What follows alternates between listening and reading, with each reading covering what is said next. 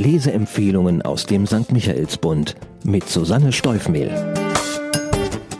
Heute habe ich den von vielen mit Spannung erwarteten neuen Roman von Benedikt Welz mitgebracht. Heartland heißt er und erzählt von einem Jahr im Leben des jungen Sam.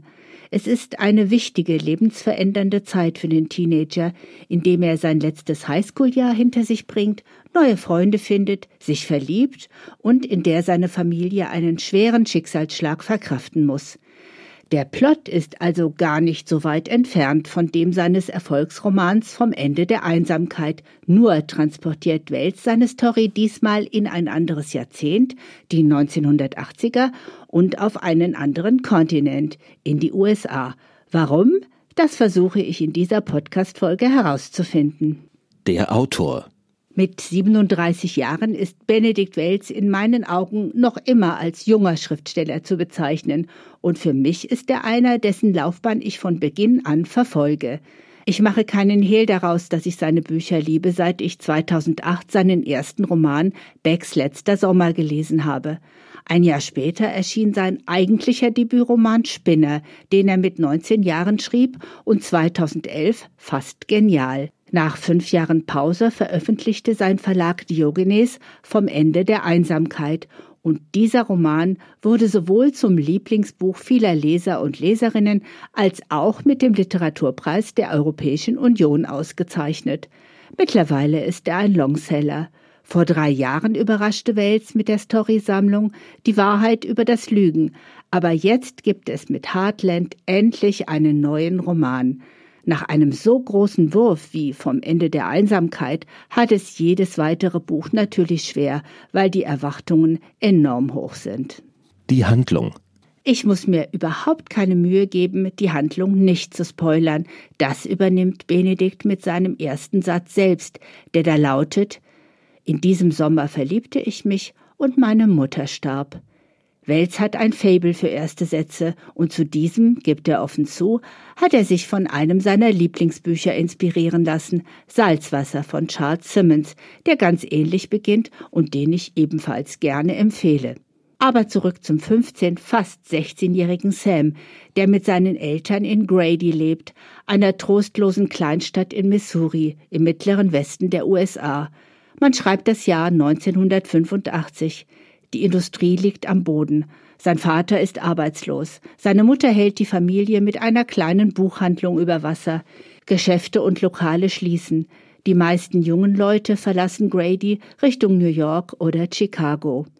Es ist nicht gerade der prickelndste Ort, um erwachsen zu werden, aber Sam ist auch kein extrovertierter Junge, sondern eher schüchtern und ein leichtes Mobbingopfer. Seine Mutter ist seit Jahren krebskrank. Die Angst vor einem Rückfall liegt wie ein schweres Tuch über der Familie.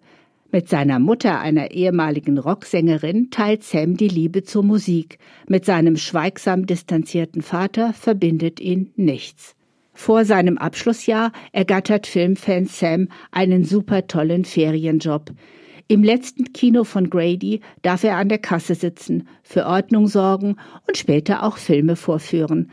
Allein das ist für ihn ein Hauptgewinn, vor allem als er den Kinobesitzer überzeugt, neben den alten Klassikern auch den brandneuen Blockbuster zurück in die Zukunft zu zeigen. Sam ist restlos hingerissen und findet sich selbst in Marty McFly wieder. Doch das Allerbeste ist, dass er neue Freunde gewinnt, die wie er im Lichtspielhaus jobben den Footballstar Hightower, den Paradiesvogel Cameron und Christy, die Tochter des Kinobesitzers. Sam ist vom ersten Moment an verliebt in die schöne, witzige, aber leider auch unerreichbare junge Frau. Es dauert eine Weile, bis die drei Älteren ihn in ihre Clique aufnehmen, doch dann erlebt Sam einen wilden, spannenden und herausfordernden Sommer.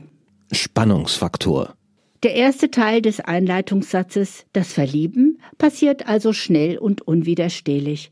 Wie Benedikt Wells den Tod der Mutter für seinen jugendlichen Protagonisten inszeniert, ist herzzerreißend, leitet aber den für mich deutlich stärkeren zweiten Teil des Buches ein, in dem für Sam alles gleichzeitig passiert und fast nicht zu bewältigen ist. Liebe, Trauer, Schuldgefühle und die Konflikte mit dem Vater – Dazu noch der Aufsatz, den er für seinen Abschluss schreiben muss. Eine Interpretation des Gedichtes Heartland aus der Feder des Heimatdichters Morris. Das ist Tradition in Grady, denn Morris war ein Sohn der Stadt und immer noch sucht der alte Englischlehrer der Highschool nach dem oder derjenigen, der dieses Werk entschlüsselt, das zu den 99 Geheimnissen der Stadt gehört. Spannend, nein, vielmehr bewegend ist, wie es mit Sam und seinem Vater nach dem Tod der Mutter weitergeht. Wie werden sie ihren Lebensunterhalt bestreiten? Wo werden sie wohnen? Werden sie endlich miteinander reden können? Wird Sam seine Freunde wiedersehen, nachdem sie sich zum Studium in alle Winde verstreut haben? Und Christy? Dies alles erzählt Benedikt Welz so intensiv und nahbar, dass es mich mit dem etwas bemühten ersten Teil versöhnt hat. Der Sound. Benedikt Welz hat für dieses Buch ein neues Wort erfunden. Euphankolie. Also eine Mischung aus Euphorie und Melancholie, und besser kann man den Sound von Heartland nicht beschreiben. Es ist genau die Stimmungslage, die man aus seiner eigenen Zeit als Teenager kennt. Himmelhoch jauchzend und zu Tode betrübt im schnellen Wechsel. Und für Sam ist der Kontrast durch den Tod der Mutter auch noch mit heftigen Schuldgefühlen belastet. Alles in diesem Buch atmet den Geist der 1980er Jahre. Musik, Filme, ein Leben ohne Internet. Man spürt, wie tief Welz hier in sein Lieblingsjahrzehnt abgetaucht ist. Und als jemand, der diese Zeit selbst als junger Mensch erlebt hat und einen kleinen Bruder exakt in Sams Alter hatte, muss ich sagen, danke für die Zeitreise im Stil von Zurück in die Zukunft. Fazit? Ich bin mir ziemlich sicher, dass Benedikt Welz für seinen Versuch, einen Coming-of-Age-Roman in eine Zeit zu verlegen, die er selbst nicht erlebt hat, nicht nur Applaus ernten wird. Auch ich war hier und da irritiert, vor allem, weil ich den neuen Welt so gerne grandios gefunden hätte. Aber als ich mich von diesem etwas irrationalen Anspruchsdenken losgemacht hatte, konnte ich das Buch doch noch genießen. Und letztlich ist es doch so, dass Emotionen und die Verwundbarkeit im Stadium des Erwachsenwerdens zeitlos sind. Und wer wie in Becks letzter Sommer als Mitzwanziger glaubwürdig über die Midlife Crisis eines Lehrers schreiben kann, der darf sich auch die Freiheit nehmen, über eine Pubertät in einem anderen Jahrzehnt zu erzählen. Für wen? Wenn ein Roman in die Kategorie Coming of Age passt, dann ist es Heartland und demzufolge wendet er sich naturgemäß an junge Leser und Leserinnen. Durch die List das Setting ins Jahr 1985 zu verlegen, ist es aber gleichzeitig auch ein nostalgisches Jugendbuch für die Generation 50 plus. Als Referenztitel fällt mir hierzu spontan Our House von Boff Bjerg ein. Doch weil Heartland eben der neue Roman von Benedikt Welz ist, werden ihn alle lesen wollen, die seine bisherigen Werke mochten. Zahlen, Daten, Fakten. Der Cineast Benedikt Welz hat die Dankesworte am Ende seines Romans als Abspann verfasst.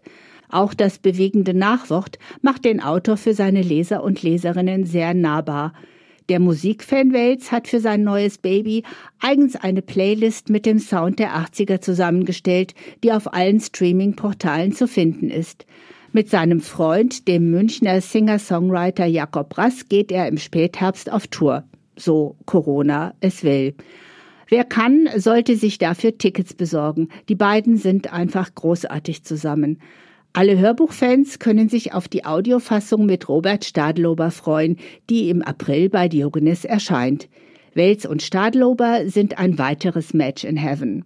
Den 342 starken Roman Heartland von Benedikt Welz kann man für 24 Euro in der Buchhandlung Michaelsbund in München kaufen oder online bestellen auf michaelsbund.de. Ein Buch, ein Podcast aus dem katholischen Medienhaus St. Michaelsbund, produziert vom Münchner Kirchenradio.